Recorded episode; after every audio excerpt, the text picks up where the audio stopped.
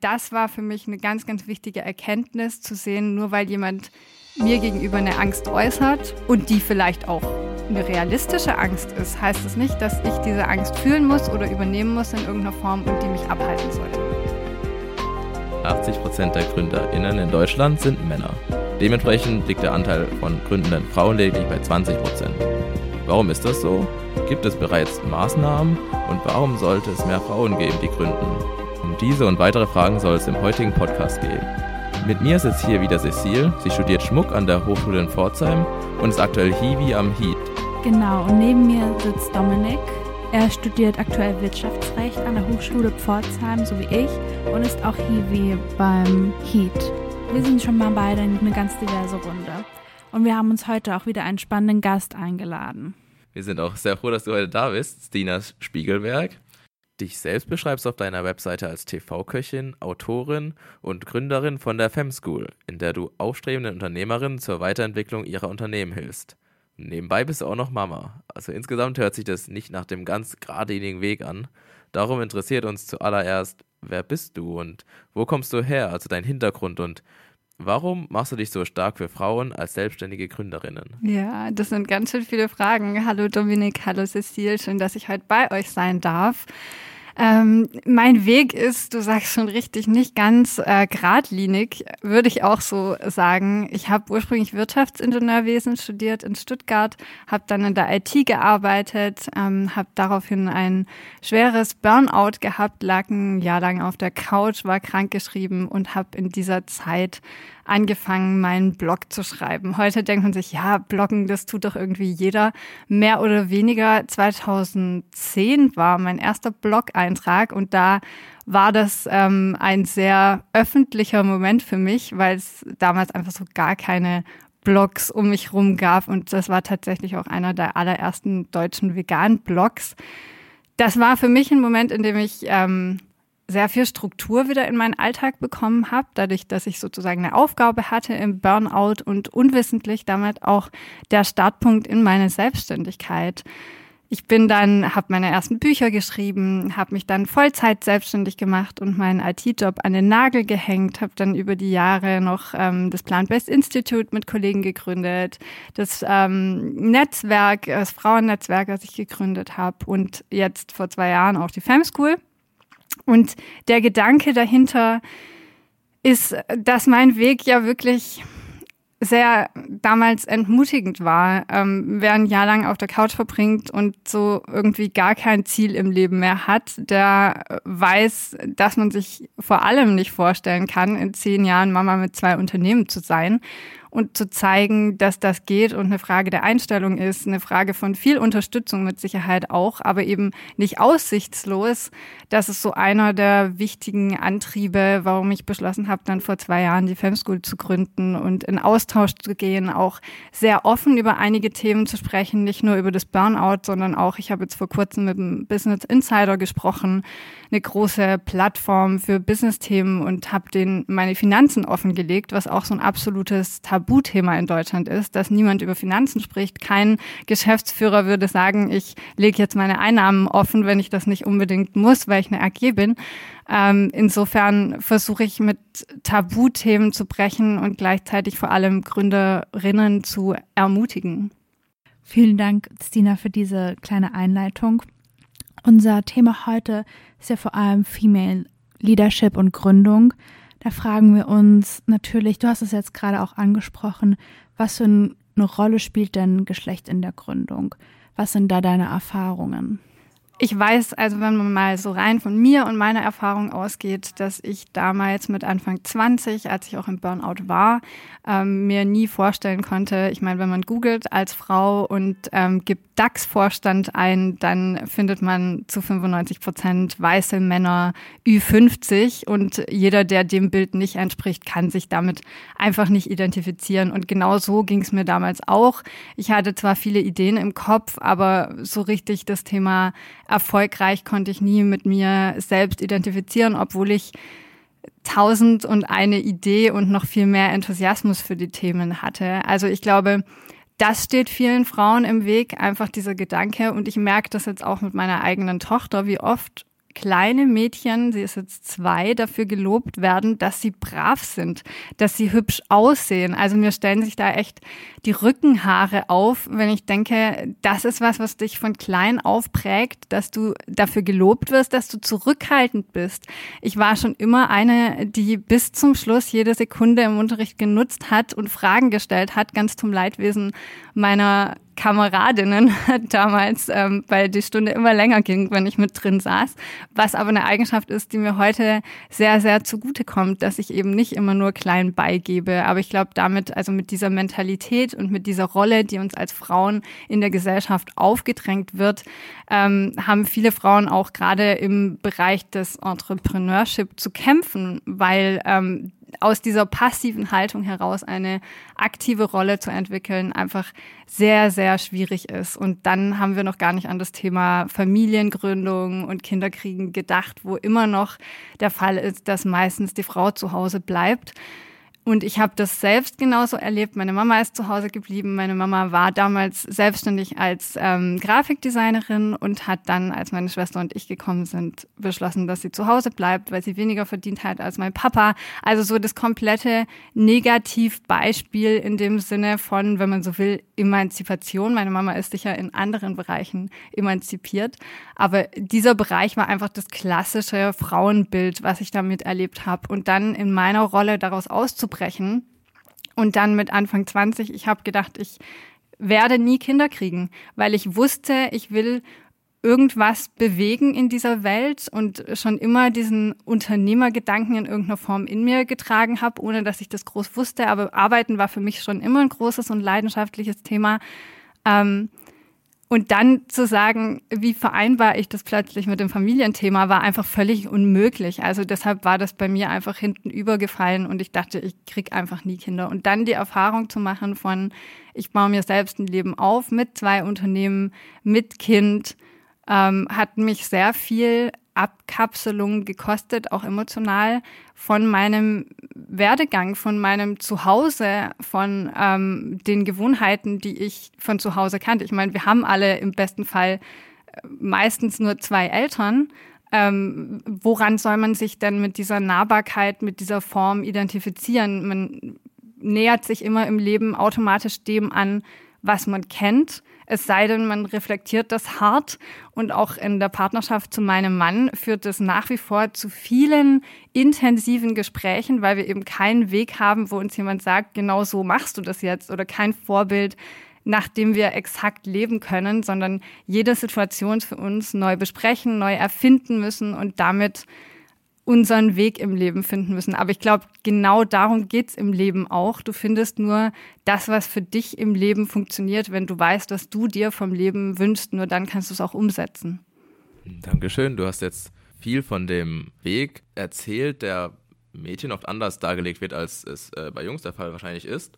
Und auch von den Rollenbildern und Beispielen wie den DAX-Unternehmen, wo es eher oder fast ausschließlich eigentlich nur Männer sind an der Führung diese Unterschiede, lassen die sich auch irgendwie hart messen oder woran kann man die irgendwie auch tatsächlich so feststellen, so in Zahlen zum Beispiel, ähm, wie denn der Unterschied ist zwischen Frauen und Männern, halt in unserem Beispiel besonders in der Gründung? Ja, ich meine, da gibt es jede Menge Studien zu. Ich kann dir jetzt nicht die Zahlen alle aus dem FF nennen, aber ich glaube, das Wichtigste ist für mich auch in dem Fall wieder, ich meine, Studien sind immer auf eine gewisse Zielgruppe ausgelegt. Man muss sich immer, man muss immer, ich hinterfrage Studien im Allgemeinen immer sehr kritisch. So wer hat diese Studie in irgendeiner Form finanziert, finde ich auch immer sich wichtig zu sehen.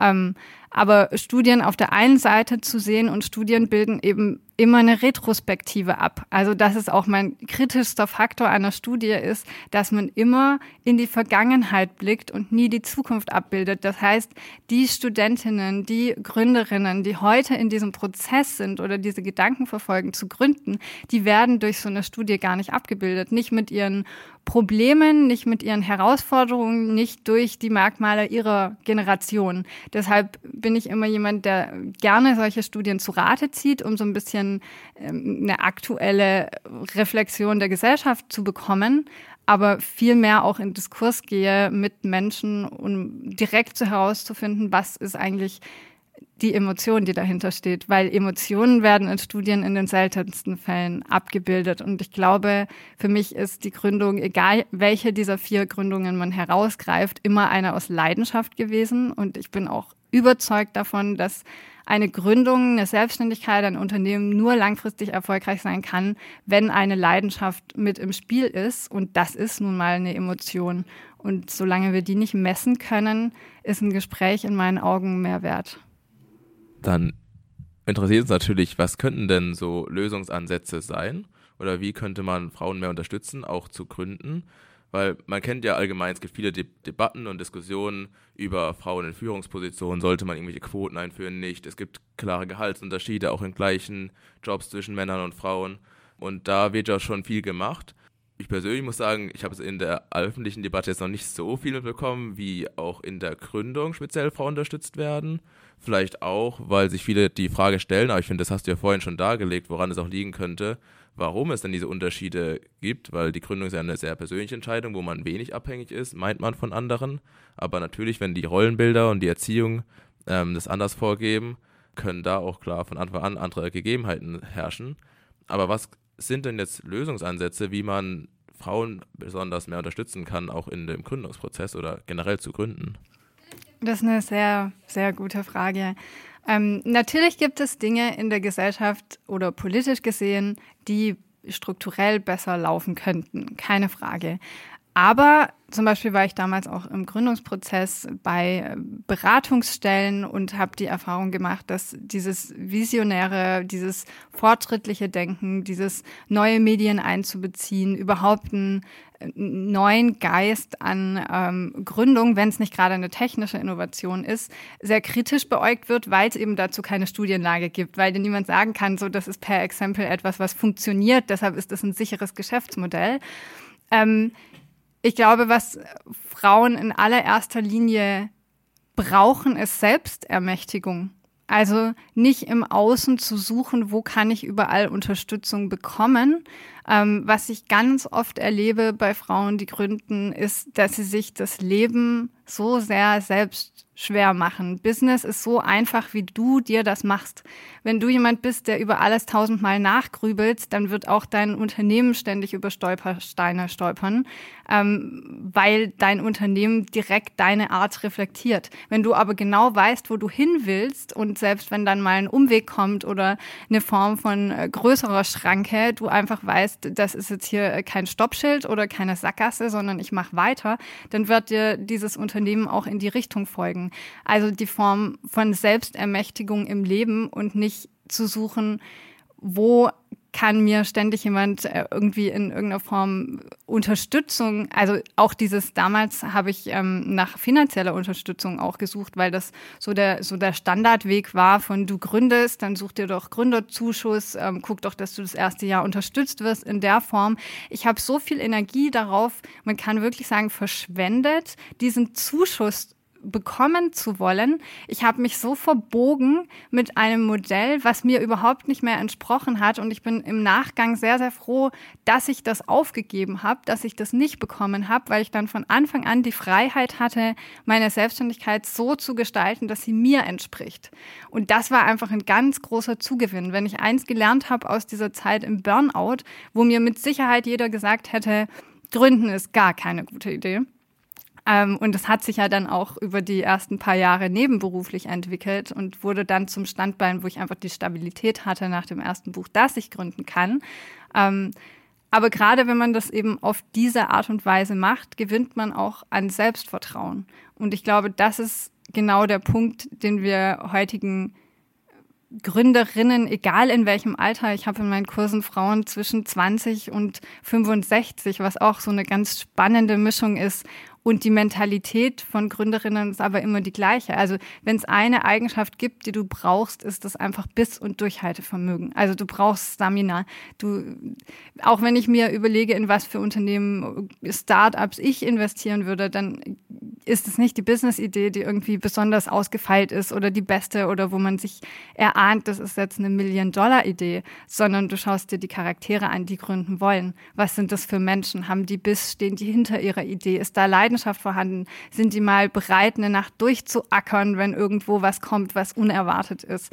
Das ist die Mentalität, die du brauchst. Und ich glaube, genau an der Stelle müssen wir heutige Gründerinnen motivieren, ähm, dass man für sich selbst, und da reicht nicht einfach nur zu sagen, ja, du, du kannst dein Leben selbst in die eigenen Hände nehmen, sondern eben mit Vorbildern agiert, mit konkreten Hilfestellungen, da tun ja auch Gespräche immer unglaublich viel. Ich merke, wie viel bei uns in der Mastermind passiert über den Zeitraum von zwölf Wochen, wo Frauen, die am Anfang total verunsichert sind, sich kaum vor die Kamera setzen wollen, innerhalb von dieser kurzen Zeit einfach so aufblühen. Ähm, aber man braucht einen Ansprechpartner. Also wenn mir eins gefehlt hat damals, als ich gegründet habe, ich habe nebenberuflich gegründet, ich habe als komplette Quereinsteigerin gegründet, ich hatte kein Startkapital, ich hatte kein Wissen und ich hatte kein Netzwerk, also auch keine Ansprechpartnerin in irgendeiner Form. Ich hatte so überhaupt gar nichts und wenn selbst ich das schaffe, das ist schon irgendwie eine Hausnummer, aber hätte ich damals eine Ansprechpartnerin speziell gehabt, dann wäre mein Leben und auch meine Gründung so viel leichter verlaufen, weil ich habe mich oft im Kreis gedreht und ich bin oft hingefallen. Ich habe alles so Learning per Doing irgendwie ein Stein auf den anderen gesetzt und das ist auch der Hauptgrund, warum ich die Fem School gegründet habe, weil ich gesagt habe, man braucht ein Portal, was eben ehrlich agiert, persönlich agiert und deshalb ist mir auch so wichtig, neben der Fem School meine Selbstständigkeit beizubehalten, in der ich als TV-Köchin und Autorin agiere und verschiedene andere Sachen noch mache, damit ich alle Erkenntnisse daraus, die sich ja in der schnelllebigen Zeit, wo wir heute sind, ständig ändern, ob das jetzt Social Media ist, jedes Jahr ist irgendwie ein anderes Social Media Portal hip oder solltest du ausprobieren oder es ändern sich ständig irgendwelche neuartigen Funktionen in, wenn du Facebook Ads schalten willst oder was auch immer, aber du musst ja am Puls der Zeit bleiben. Du musst ja selbst selbstständig sein und ein Unternehmen haben, um das Wissen auch weitergeben zu können. Ja. War jetzt eine relativ lange Antwort auf die kurze Frage, aber Vielen Dank, Stina, für diese ausführliche Antwort. Ich fand sie war sehr, also sehr bereichernd und sie hat uns einige Fragen auch schon vorweggenommen.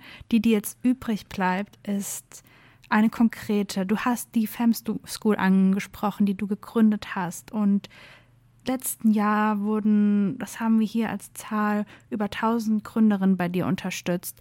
Wir fragen uns, wie sieht diese Unterstützung konkret aus? Also Workshops oder Gespräche, die du führst, die du ja für, so, äh, für sehr wichtig hältst. Ich habe Angebote auf verschiedenen Ebenen mit der FemSchool. Und zwar ist es zum einen, dass ich einfach ein kostenloses Beratungsgespräch anbiete, wenn jemand das Gefühl hat, ich stecke einfach fest und weiß nicht, wo es bei mir weitergeht und so einen inneren Funken spürt, dass sich was ändern soll. Dann haben wir immer wieder kostenlose Aktionen. Wir haben jetzt ähm, in ein paar Tagen, das gerade ist die Powerful Me Challenge. Das heißt, es gibt jeden Tag auf Instagram so einen Challenge-Tag und wir treffen uns im Anschluss dann für einen gemeinsamen Workshop, wo es um eben Selbstermächtigung geht und diesen Trigger Mut zu finden fürs eigene äh, Business, für die eigene Selbstständigkeit und den Start dort hinein. Und die Kern Punkte bei der FemSchool sind zwei Programme. Und zwar zum einen ein Online-Kurs, erfolgreich selbstständig, ähm, wo ich innerhalb von acht Wochen, aber Zugriff ist über ein Jahr, ähm, die Frauen begleite und ihnen Schritt für Schritt in einem Zehn-Schritte-Programm alle Schritte in die Selbstständigkeit vorgebe und sie quasi von dieser Idee, ähm, was ist meine Leidenschaft, so, wie sieht eigentlich meine Persönlichkeit als Gründerin aus, hinzu, wie entwickle ich daraus für mich eine valide Business-Idee, wie baue ich daraus ein Businessmodell auf, wie finde ich die Zielgruppe dafür, wie ähm, baue ich das ganze Finanzielle dahinter aus, wie kann ein Pricing aussehen, wie ähm, schaffe ich daraus etwas zu generieren, was Sichtbarkeit erhält und schaffst damit in die Öffentlichkeit zu gehen. Was mir aber ganz essentiell wichtig ist, bei der ganzen Arbeit in der Fem School, ist, dass ich nicht einfach sage, mach ein Online-Business auf oder mach einen Laden in der Fußgängerzone auf oder ähm, irgendeine andere Form, eine Sprechertätigkeit, die dir in irgendeiner Form vorschwebt, sondern ich habe die Erfahrung gemacht durch meine Vielschichtigkeit meiner unterschiedlichen Einnahmequellen, dass diese Bestandteile, ich habe ein eigenes Businessmodell dafür entwickelt, das nennt sich das OOE-Modell, also dass du Online-Bestandteile, Offline-Bestandteile und Bestandteile, in denen du als Expertin wahrgenommen wirst, in deiner Unternehmung mit drin haben musst, sodass quasi ein solides Konstrukt, eine solide Struktur entsteht, mit der du langfristig erfolgreich bist. Das heißt, wenn Corona kommt, haut dich nichts um. Wenn eine Veranstaltung nicht stattfindet, haut dich nichts um. Äh, sollte übermorgen Instagram zusammenbrechen, haut dich auch das nicht um. Also es geht wirklich darum, eine Vielschichtigkeit zu entwickeln, die du konstruktiv aufbaust, um langfristig und nachhaltig eine Unternehmung zu haben, die eben nicht abhängig ist von wieder lauten, lauter Einzelteilen, sondern in sich stimmig ist und funktioniert. Und ähm, was noch ein ganz wichtiger Aspekt ist, deshalb bauen wir aus. Ich habe gesagt, wir haben so zwei Kernprogramme. Das eine ist der Online-Kurs Erfolgreich Selbstständig und zweimal im Jahr bieten wir eine Mastermind an. Das ist ein zwölf Wochen Programm, wo ich zusätzlich die Teilnehmerinnen kriegen Zugriff auf den Online-Kurs und haben zusätzlich einmal die Woche ein Coaching mit mir, einmal die Woche eine QA-Session mit mir, wo sie alle Fragen beantwortet bekommen. Und dieser Teil ist so immens wichtig, weil zum einen gibt es unglaublich viele, die sagen, ich will mich selbstständig machen und denen reichen aber die Informationen nicht. Also wenn du die Form von Selbstdisziplin am Anfang nicht hast, zu sagen, ich setze mich jetzt jeden Dienstag hin ähm, und, und macht das in irgendeiner Form, sondern jemand brauchst, der dir wirklich in den Hintern tritt und sagt und, und auch so keine Ausreden gelten lässt. Das fand ich so schön. Das hat man wieder gemerkt bei uns. Die Teilnehmerinnen, die teilnehmen, die sind jede Woche mit dabei. Da gibt es selbst, wenn die krank sind, dann schalten sie halt einen Bildschirm aus oder hören nur zu. Aber es gibt keine, die sagt, ja, ich höre mir einfach nachher das Recording an in irgendeiner Form, weil das eine ganz andere Energie hat, ob ich live dabei bin oder ob ich im Nachgang sage, ich setze mich nochmal hin und die Form von Disziplin und auch Commitment Commitment zu sagen, jeden Montagabend um 19 Uhr geht's los, jeden Donnerstag um 19 Uhr habe ich diesen Termin. Das treibt dich viel, viel mehr voran, als wenn du einfach ähm, da sitzt und das vor dich hin konsumierst in gewisser Weise.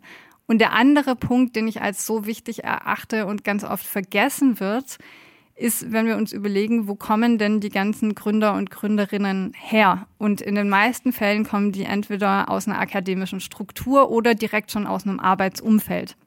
In beiden Fällen werden wir in unserer kompletten akademischen Laufbahn darauf gedrillt, in ein System zu passen, was gute ArbeitnehmerInnen gestaltet. Das heißt, wir sind darauf gedrillt, diese akademische Leiter hinaufzuklettern und irgendwann Karriere zu machen in irgendeiner Form. Das heißt, einen besser bezahlten Job zu bekommen, uns tot zu schuften, im besten Fall irgendwie Teamleader zu sein oder Manager.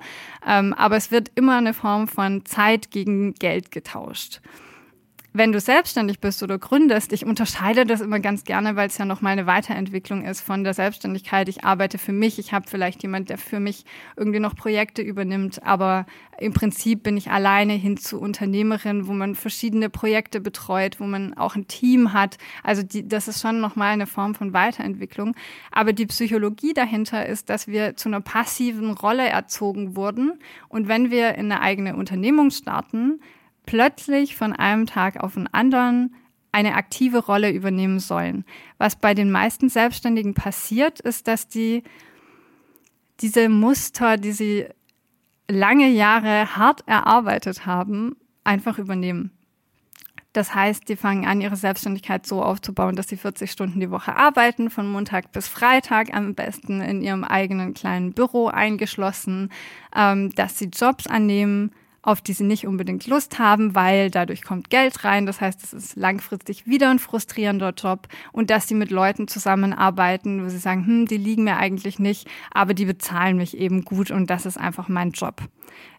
Das Problem ist, dass auch das langfristig nicht funktioniert. Deshalb ist die Mastermind und dieses Coaching so wichtig, dass ich Frauen von Anfang an dahin begleite und immer wieder dazu anrege, bewusst unbequeme, ungewohnte Situationen anzugehen.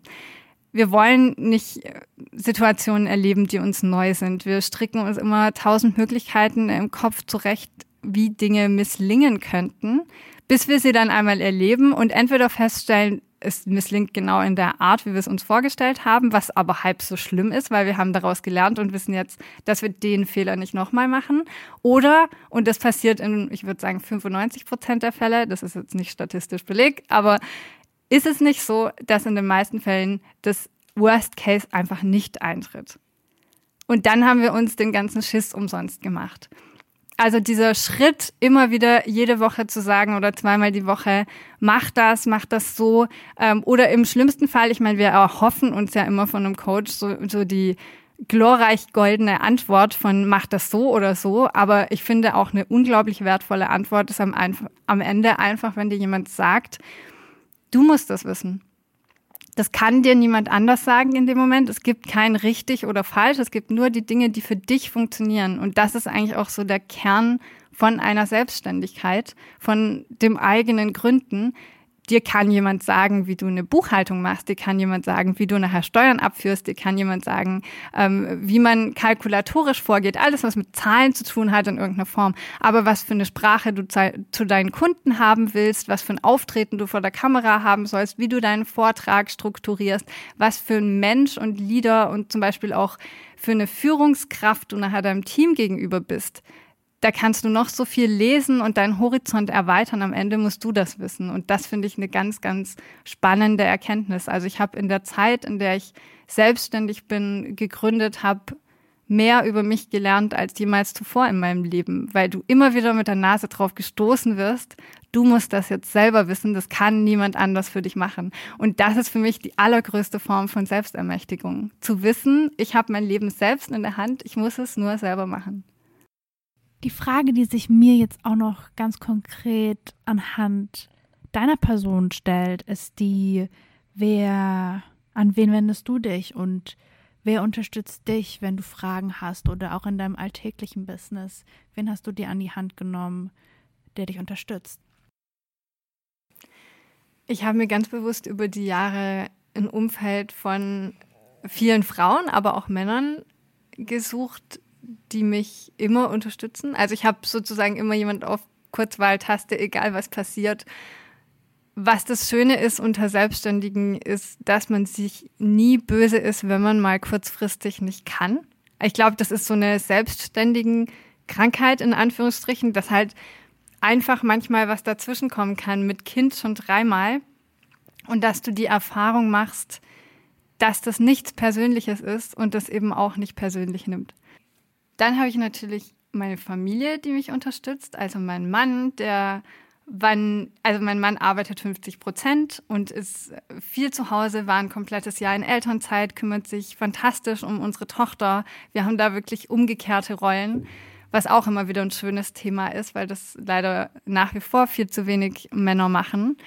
Dann natürlich meine Familie, das heißt, wenn bei uns kurzfristig was ist, dann ist irgendjemand immer da, der mal einspringen kann, was total schön ist.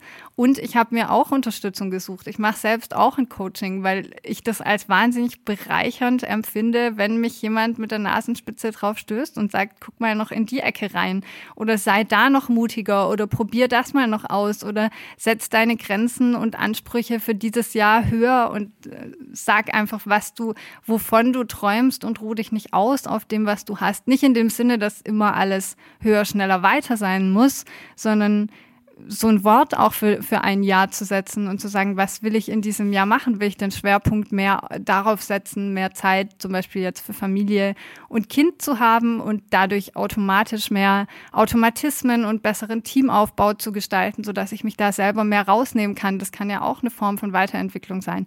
Aber ich glaube wirklich, dass wir anfangen, uns auszuruhen, wenn wir nicht jemand von außen haben, der auch mal in diese unbequemen Ecken reinfühlt und den Finger auf die Wunde legt. Und deshalb finde ich solche Coachings sehr, sehr wertvoll und bereichernd. Dazu fällt mir jetzt gerade ein, vielleicht eine geme gemeine Frage, weil du und dein Partner, ihr habt leicht umgedrehte Rollen, wie sie dem Klischee des Lebensmodells von in Partnerschaften entsprechen. Was würdest du sagen, kann es denn funktionieren, wenn beide Partner voll selbstständig sind, so wie du es bist? Oder braucht man immer jemanden, der mehr Zeit hat? Also mit Kind brauchst du in jedem Fall eine große Form von Flexibilität. Also das ist jetzt seit einem Jahr in der Kita und war aber seitdem auch schon gefühlte 5000 Mal krank. Das heißt, gefühlte 5000 Mal nicht in der Kita. Du kannst nie 100 Prozent damit rechnen. Ich habe eine sehr hohe Flexibilität durch meine Selbstständigkeit. Mein Mann ist auch viel im Homeoffice, hat dadurch eine hohe Flexibilität. Ich würde sagen, das kommt immer im Einzelfall darauf an, welche Form von Selbstständigkeit sich die verschiedenen Parteien dann angeeignet haben. Ähm, ich habe eine gute Mischung aus, ich sitze mal am Schreibtisch, ich arbeite in der Küche oder im Studio, ich habe Auswärtstermine. Wenn man, wenn jemand zweites genauso eine Form von Selbstständigkeit hätte wie ich und nicht Vollzeit arbeiten würde in irgendeiner Form, könnte das vielleicht auch gehen. Der wichtigste Punkt ist einfach die Form der Kommunikation. Ich meine, du willst am Ende ein glückliches Leben haben, du willst, dass dein Partner glücklich lebt, du willst, dass dein Kind glücklich aufwächst. Deshalb müssen alle Bedürfnisse einmal auf den Tisch kommen, man muss drüber sprechen und das am besten in regelmäßigen Abschnitten. Passt das noch so für dich? Ich meine, die Bedürfnisse können sich auch von jetzt auf nachher ändern und das ist völlig in Ordnung, da muss sich keiner für entschuldigen passt das noch so, wie es ist? Müssen wir irgendwas ändern? Ähm, wo willst du hin? Vielleicht sagt mein Partner in zwei Jahren, du, ich will jetzt mehr arbeiten oder mir ist selbst 50 Prozent zu viel. Ich ähm, will lieber irgendwie in Bali am Strand liegen oder weiß Gott. Ich meine, man hat einfach unterschiedliche Bedürfnisse und da in Austausch zu gehen, ähm, ist, glaube ich, das Wichtigste. Dir kann keiner sagen, so kann es funktionieren oder nicht. Und das ist auch so ein bisschen das Rätsel des Lebens, dass man sich einfach den Herausforderungen stellt und guckt, was ist es mir wert. Ja, im Endeffekt will ich glücklich leben, soll mein Partner glücklich leben. Ich glaube, da kann jeder nachvollziehen. Drum will ich auch übergehen zu unserem nächsten Punkt, und zwar die Chancen, die du vielleicht auch siehst, eben in der Gründung oder in der Selbstständigkeit, um vielleicht eben glücklich zu leben, als alleine oder in der Gemeinschaft. Und vorab ähm, haben wir auf dem Campus mal noch Studentinnen befragt, ob sie denn auch gerne mal gründen möchten und wenn ja, was sie denn so inspiriert und wenn nicht, warum oder was sie denn zurückhält.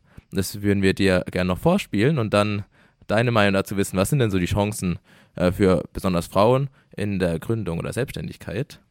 Hast du vor zu gründen?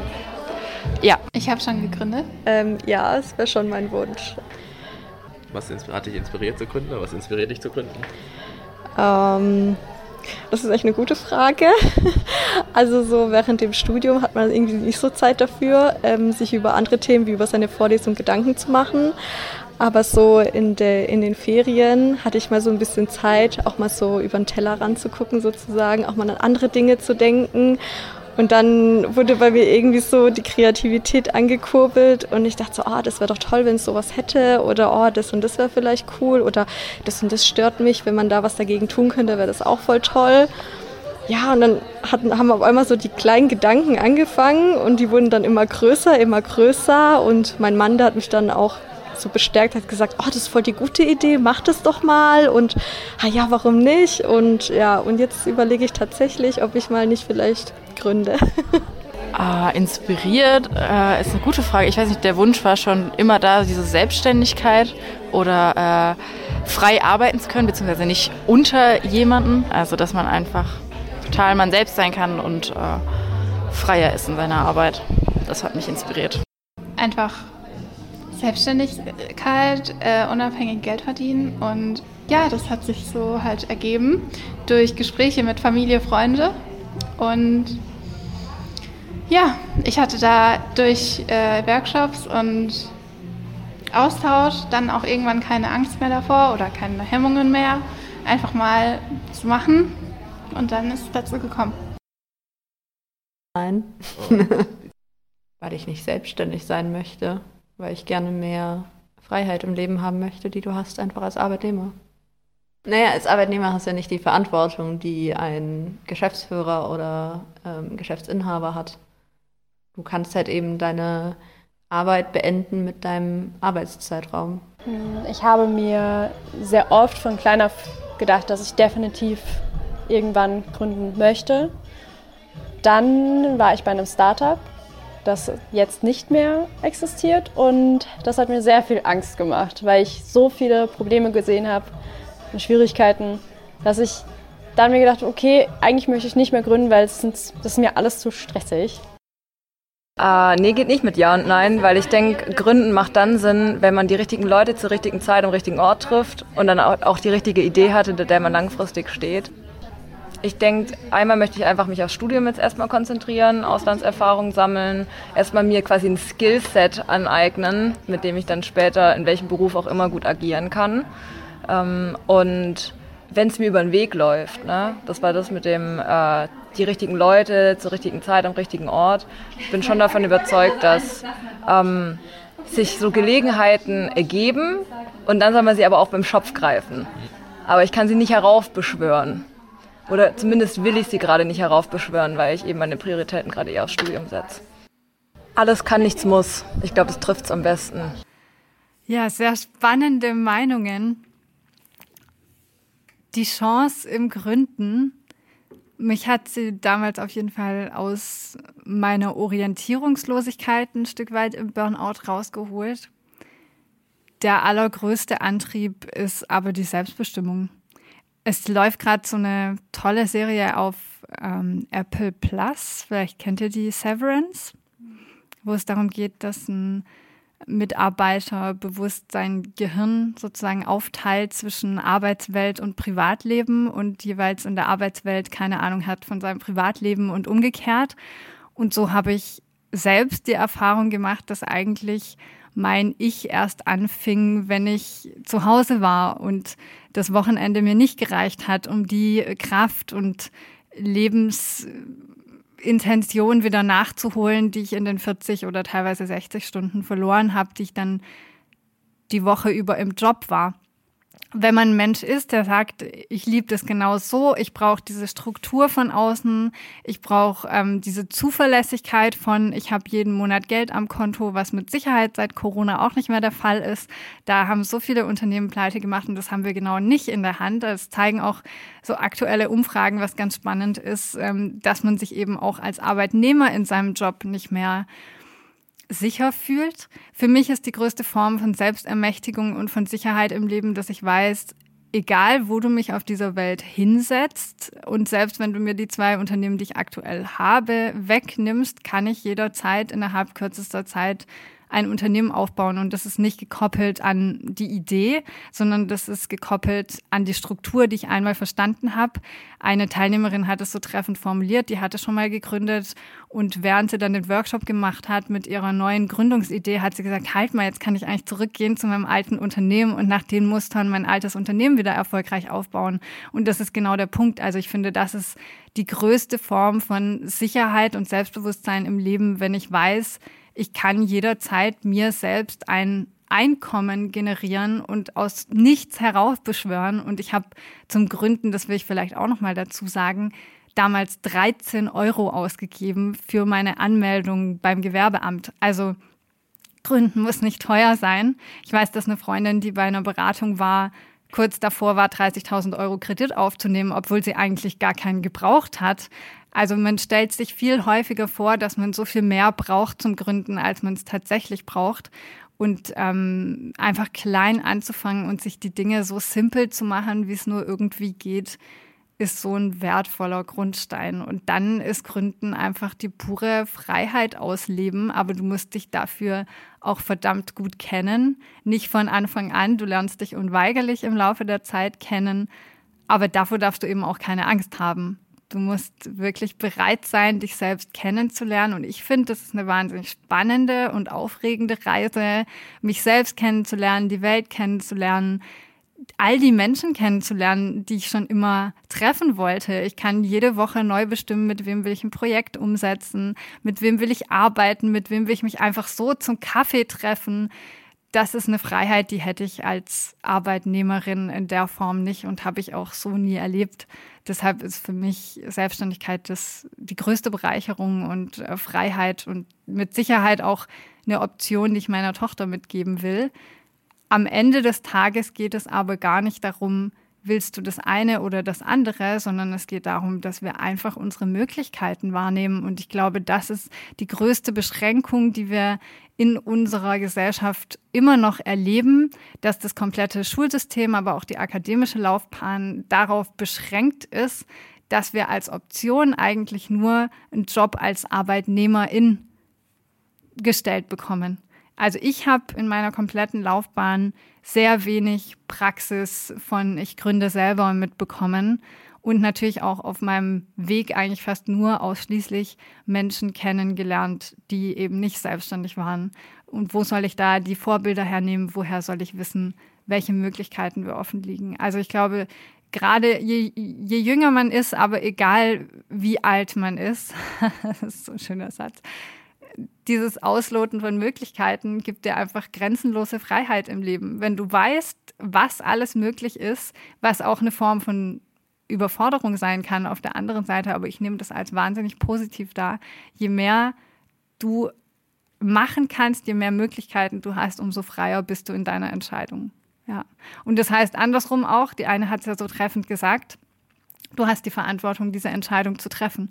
Aber ich bin sehr froh darüber, die Verantwortung über mein eigenes Leben zu haben und diese Entscheidungen für mich zu treffen, als die jemand Fremderen, Fremdem abzugeben, der meine Bedürfnisse nicht kennt, der mich nicht kennt und dann aber diese Lebensentscheidungen für mich übernimmt. Aber das ist eine Frage, die sich jeder selbst stellen muss. Du meintest, es geht auch darum, die Möglichkeiten, die man hat, wahrzunehmen und anzunehmen ähm, und damit zu arbeiten. Jetzt hat eine, die wir befragt haben, ja auch gemeint, dass wenn sich die Gelegenheit ergibt und zum richtigen Zeitpunkt mit den richtigen Menschen am richtigen Ort ähm, sich was ergibt, dann wird sie sich schon vorstellen können zu gründen. Allerdings möchte sie sich das auch nicht erzwingen. Ähm, verstehe, also was sagst du dazu? Wartet man dann am besten einfach, bis dann so eine Möglichkeit kommt und dann gründet man? Oder gibt es da was, wo jemand erstmal selber aktiv werden sollte? Oder wie, wie stehst du dazu? Das ist dieser schöne Grundsatz, den ich vorhin erwähnt habe es gibt kein richtig oder falsch. Es gibt eigentlich nur das, was dir gut tut. Aber wenn du jetzt schon weißt, dass du gründen willst und immer das Gefühl hast, du bist noch nicht bereit, dann ist der beste Zeitpunkt definitiv jetzt, weil du wirst nie bereit sein.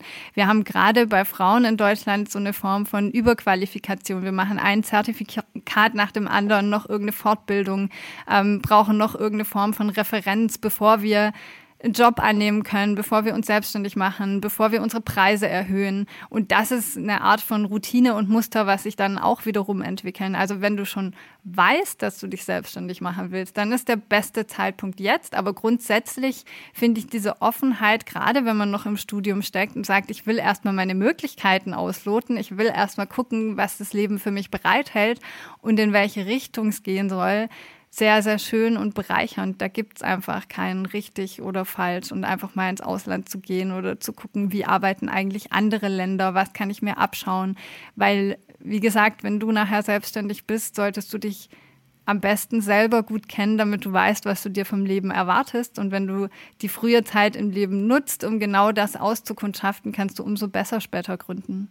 Ich hätte auch selbst eine persönliche Frage zu meiner jetzigen Situation, die ich dir gern stellen möchte, weil ich mache, studiere Schmuck und ich mache Schmuck und ich finde es toll, ihn zu machen und ich würde ihn auch gerne für andere Leute machen. Und ich kann mir gut vorstellen, dass das eine Tätigkeit ist, die mich lange sehr, für lange Zeit fürs Leben sehr erfüllen würde. Und ich habe einen Plan, ich weiß, wie ich es machen, also wie es ausschauen soll.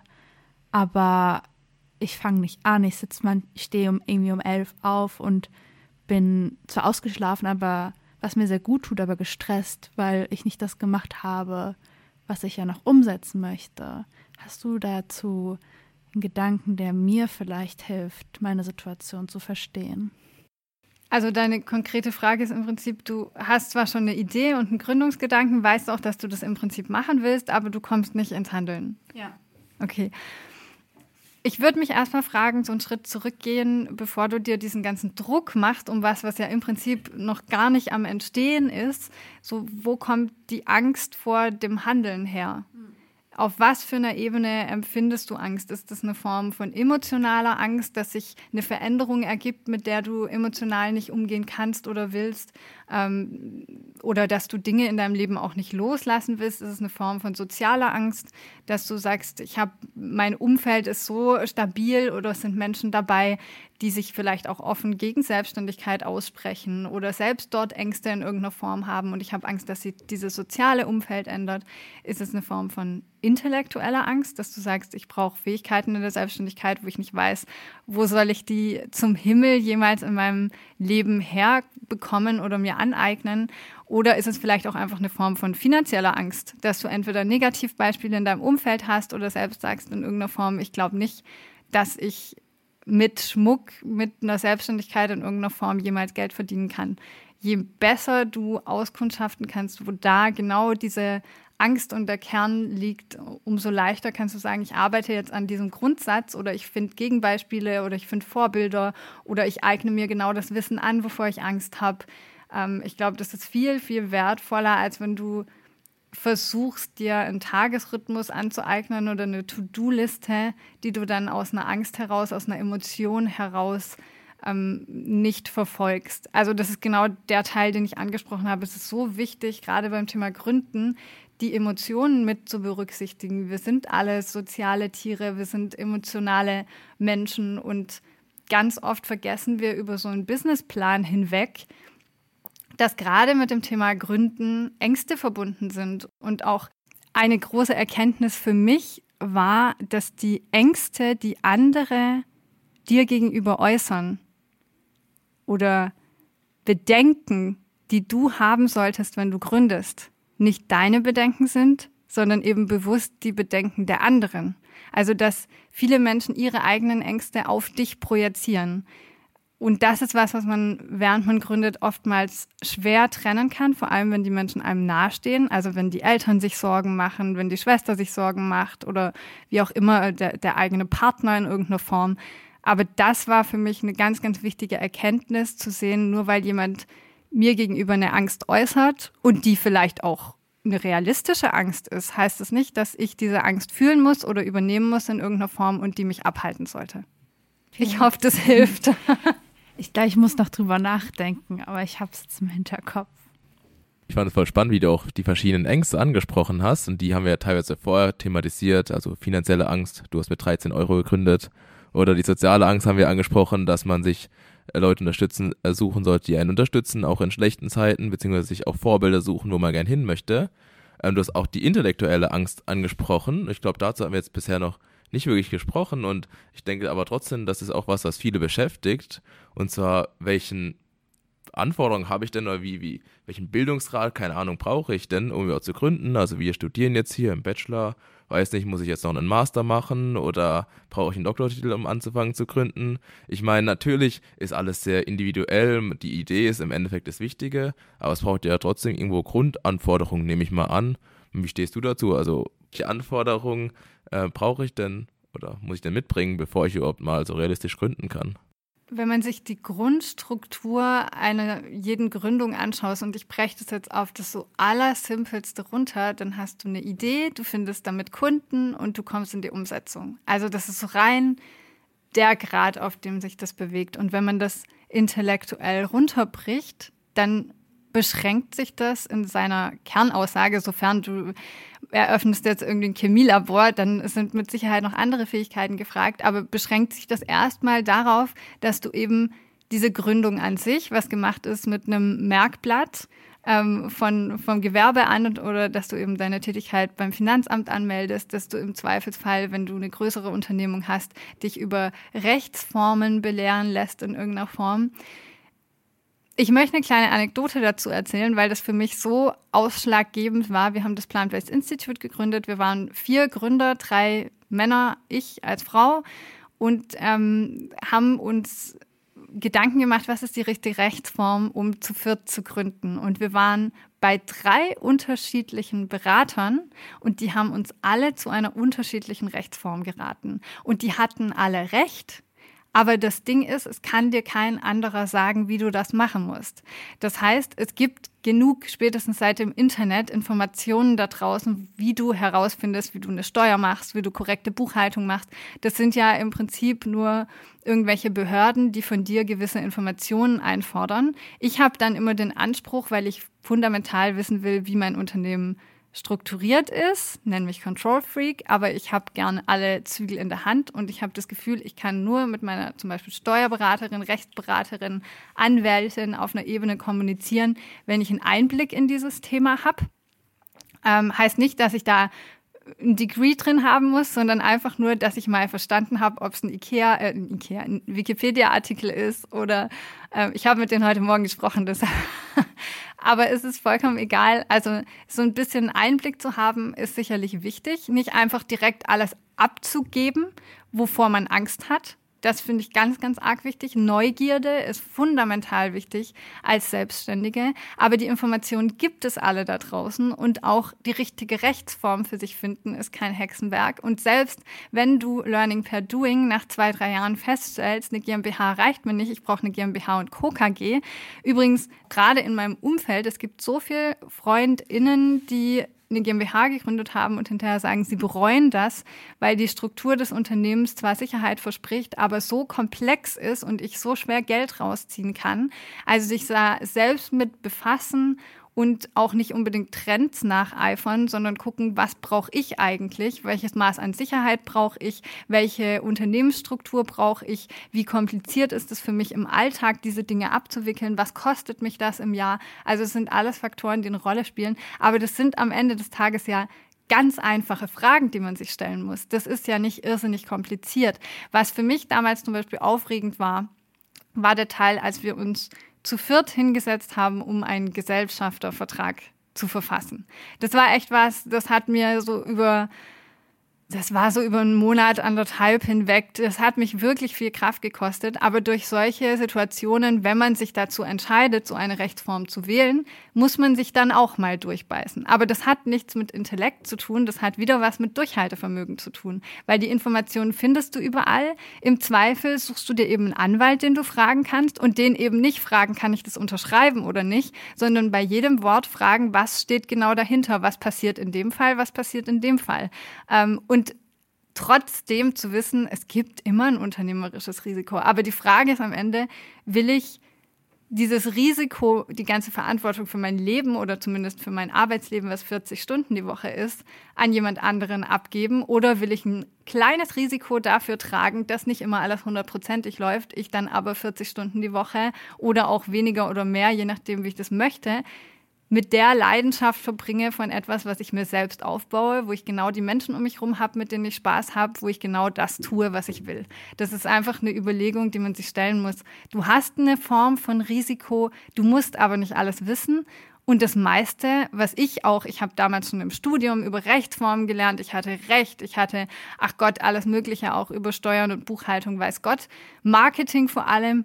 Aber das Wertvollste, was ich jemals gelernt habe über diese ganzen Themen, ist passiert, als ich in der Praxis war, als ich selbst angefangen habe zu gründen, als ich verstanden habe, Marketing zum Beispiel ist nicht einfach nur irgendwie die Eckpfeiler von deinen Marketinginstrumenten, sondern die kannst du umsetzen mit verschiedenen Social-Media-Plattformen und eine CI ist nicht einfach nur irgendwie, wie du deine Schriftart gestaltest, sondern du kannst dir eine komplette eigene Designvorlage für dein Unternehmen erstellen und da eben auch so eine eigene Sprache drin finden und das macht dann Spaß und du erkennst dich darin wieder das ist der Weg. Klar lernst du unglaublich viel als Selbstständige. Die Frage ist, macht dir Lernen Spaß? Und wenn ja, dann bist du mit Sicherheit dort gut aufgehoben. Vielen Dank, Stina, für diese, finde ich persönlich, sehr motivierenden Worte. Um jetzt nochmal ein paar motivierende Worte mehr von dir zu hören, fragen wir uns, was ist denn bei dir persönlich eine Erfolgsgeschichte gewesen, die dir besonders in Erinnerung geblieben sind, geblieben ist? Ich habe im letzten Jahr mein zehntes Kochbuch rausgebracht und spielst du auf die Geschichte an? Ich weiß nicht, ob du es mitgekriegt ja, hast. ähm, und ich habe, das war ein Donnerstagabend, 30. Juni, und mir ist die Festplatte abgerutscht und runtergefallen. Und auf dieser Festplatte waren alle 108 Bildaufnahmen von diesem fertigen Buch drauf und die waren weg. Ich habe das dann an ein professionelles Unternehmen geschickt, die rekonstruieren Daten fürs Militär, für die Polizei. Und also wenn jemals mal jemand Daten zerstören möchte, hier bin ich. Ich kann das offensichtlich sehr gut. Ich bin da Naturtalent. Auf jeden Fall waren diese Daten nicht mehr wiederherzustellen. Und das war sehr, sehr, sehr schmerzhaft, weil das hat mich ein ganzes Jahr Arbeit gekostet, Stück für Stück eben diese Fotografiearbeiten zu dem Buch zu erarbeiten und ähm, da eine Bildsprache zu entwickeln. Die waren alle komplett fertig bearbeitet. Und die waren von einem Moment auf den anderen weg. Und ich habe das erstmal so gar nicht realisiert. Und als es dann so langsam sagte und dann auch die Rückmeldung von diesem Unternehmen kam, dass die Daten nicht mehr werden, musste ich innerhalb kürzester Zeit auf so einen Recovery-Modus umschalten und habe innerhalb von vier bis sechs Wochen mein komplettes Buch neu fotografiert. Und das war echt eine sehr harte Zeit, eine sehr lehrreiche Zeit. Ich glaube, was mich daran am meisten motiviert hat, ist so dieser Moment des Realisierens und diese Überlegung, kehre ich das jetzt unter den Teppich und versuche irgendwie diesen Deadline-Termin einzuhalten. Bei Koch- und Backbüchern ist immer so wichtig, dass die kurz vor Weihnachten erscheinen und eben nicht darüber hinaus, damit man das Weihnachtsgeschäft mitnimmt. Das heißt, es musste spätestens im November erscheinen. Ähm, Mache ich das jetzt öffentlich? Es hatten schon so viele Menschen einfach vorbestellt. Oder kehre ich das einfach unter den Teppich, arbeite dran wie ein Irrwicht und hoffe am Ende, dass das alles gut wird. Und ich habe so viel Scham empfunden, weil ich dachte, du bist jetzt zwölf Jahre selbstständig, du hast das alles voll im Griff, du verdienst damit gutes Geld, du solltest das alles, vor allem das Thema Datensicherung, auch mit meinem Background in der IT und so, ich habe mich wirklich sehr geschämt und habe gedacht, so, das war zwischen zwei Sicherungen, wie konnte das eigentlich passieren? Und meine größte Befürchtung war, dass wenn ich das veröffentliche und einfach so, so eine Art Shitstorm kommt und die Leute mir sagen, Stina, das musst du besser wissen, ähm, sowas darf eigentlich nicht passieren. Wir dachten, du, du machst es professionell oder keine Ahnung. Also die ganzen dummen Ideen, die man sich im Kopf so zusammensammelt. Und ich habe dann beschlossen, ich mache das öffentlich, weil ich für Transparenz stehe und Authentizität und einfach ehrlich auch mit meinen Followerinnen, Freundinnen und so weiter umgehen will und habe das dann öffentlich gemacht und was zurückkam, hat mich so berührt. Ich habe innerhalb kürzester Zeit tausende von Nachrichten gekriegt von Menschen, die sich angeboten haben, zu mir nach Hause zu kommen, das mit zu fotografieren. Wildfremde Foodfotografen, die mir geschrieben haben, was brauchst du von mir? Ich helfe dir. Es war einfach, es war so berührend.